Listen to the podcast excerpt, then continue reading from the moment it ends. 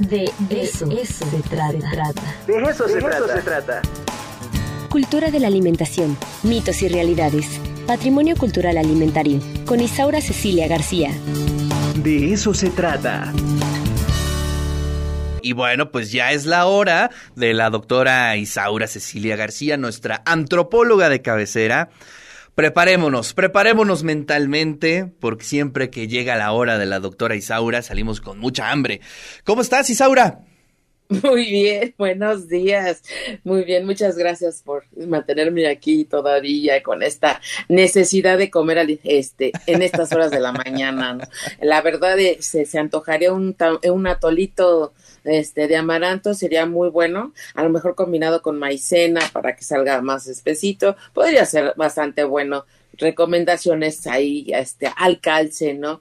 Pues si quieren este un poquito de lechita sabrosa que no haga daño, con un pues, pancito, ¿no? remojado y cosas así, muy interesantes este para el día Oye, el fin de semana ¿dónde te fuiste a la feria de la michelada? fui, te fuiste a, las semitas, ¿qué pasó con tu vida? A las semitas, pero sí, fíjate que tengo un problema ahorita ya con las semitas. Este primer punto, bueno, yo les este, recomendaría eh, esta, esta situación de hacerlo tan, tan rápido, tanta velocidad, tanta velocidad. Este, lo que no me gustó es la cantidad de grasa, ¿no? La verdad. Eh, este, eh, específicamente de cuáles? Pues las del mercado, es que fui, fui a ver, fui a caminar, este, las del mercado, ¿no? lo que ah, pero en la feria, dentro de la feria. Sí, dentro de la feria está el mercado, están todas las semitas.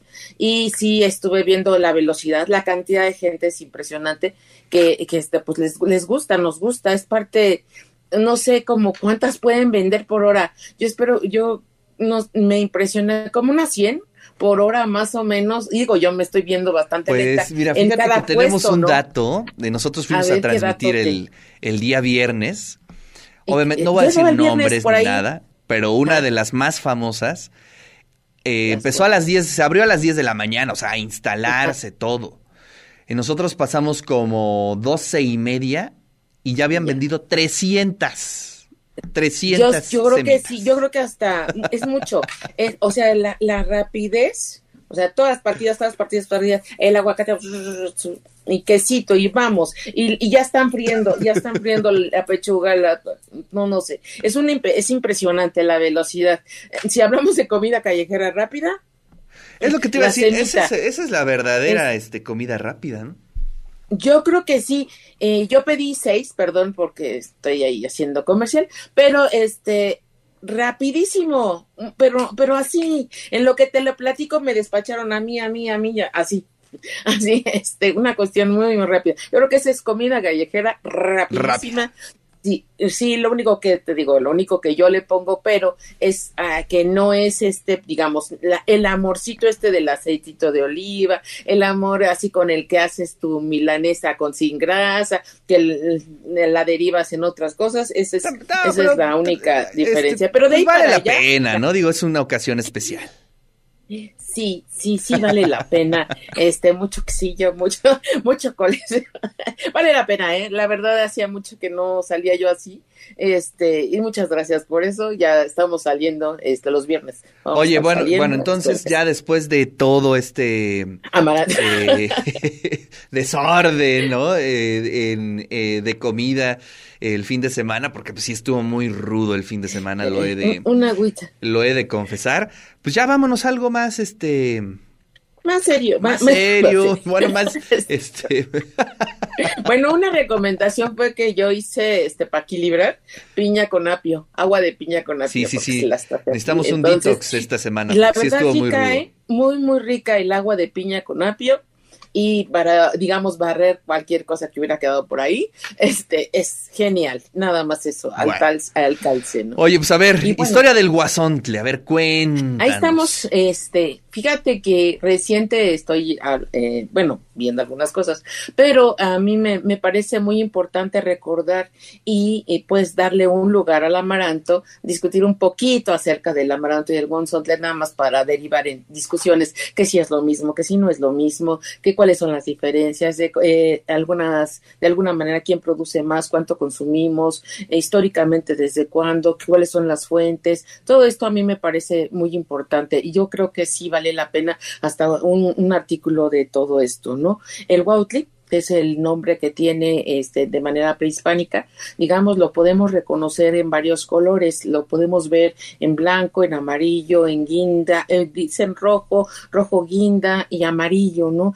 a mí me, me gustaría mucho hablar de estos. Esta es la parte cuando esta planta ha logrado su madurez intensa, cuando ya estamos hablando de este, de no la parte fresca, cuando todavía le podemos decir quintoniles. Aquí es cuando estamos hablando de esta planta que ha sido utilizada de manera sagrada históricamente y bueno, que en los, entre nuestros pueblos aztecas se ha utilizado en una especie de masa del zoali para hacer tamales de zoali sagrado que así, bueno, así le llamaríamos por decirlo así, que todavía existen entre los nahuas tlapanecos de la Mixteca, eh, entre poblano guerrerense que tenemos en el sur. Allí eh, se hace todo tipo de figuras, hasta incluso serpientes, este, como las reconocemos arqueológicamente, y se hacen tamales y se hacen figuras, pero ese es eh, haciéndolo como una especie de masa con eh, remojada con, con este agua y demás, ¿no?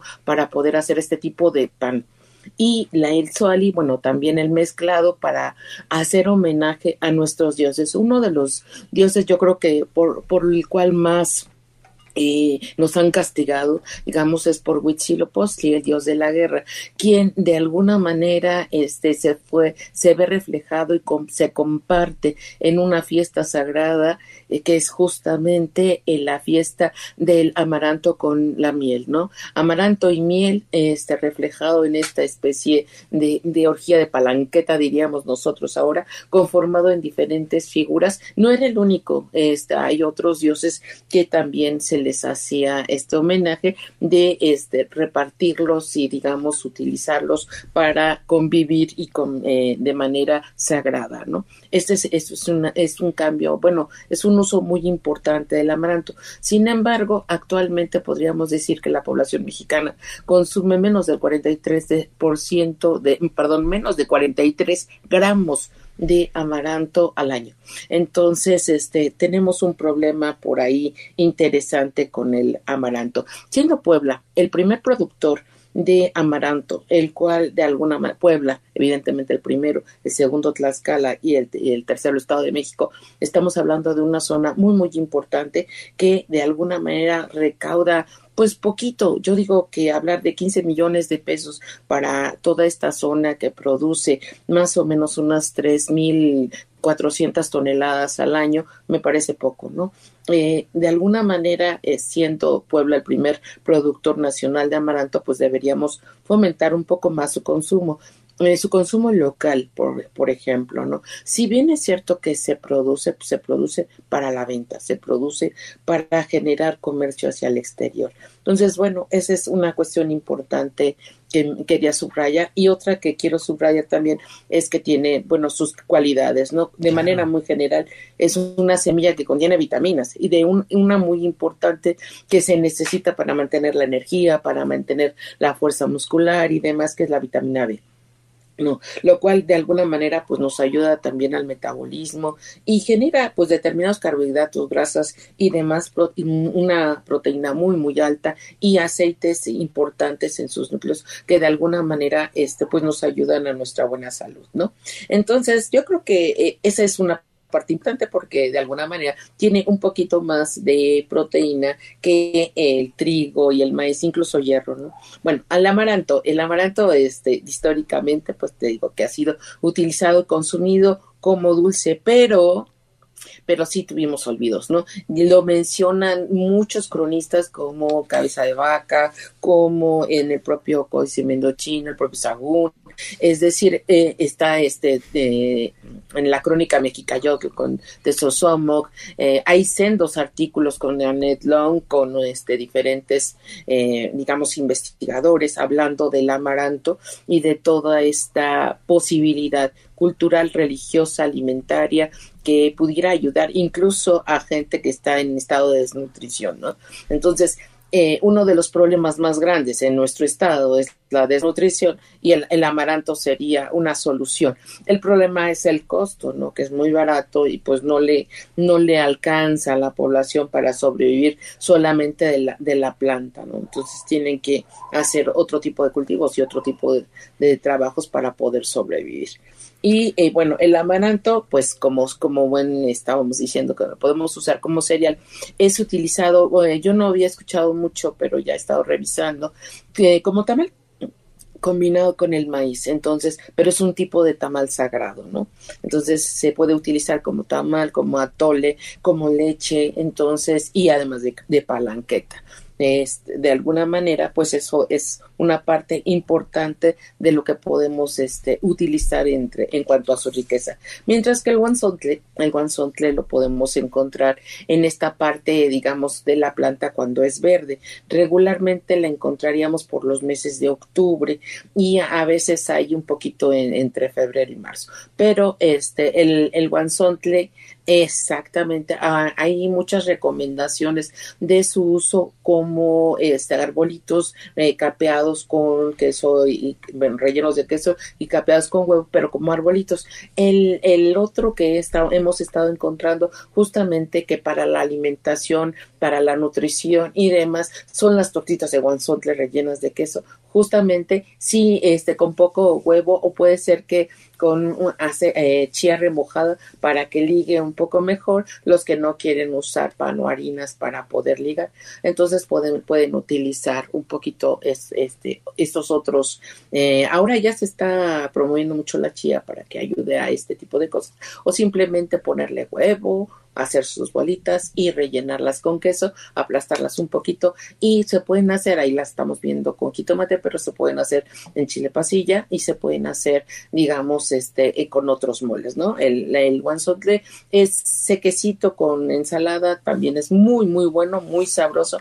El asunto es que luego nos mandamos, ¿no? Nosotros tuvimos una temporada de guanzotles y nos mandamos, nos mandamos y luego por eso los niños ya no quieren, porque les damos mucho, este, durante varios tiempos, ¿no?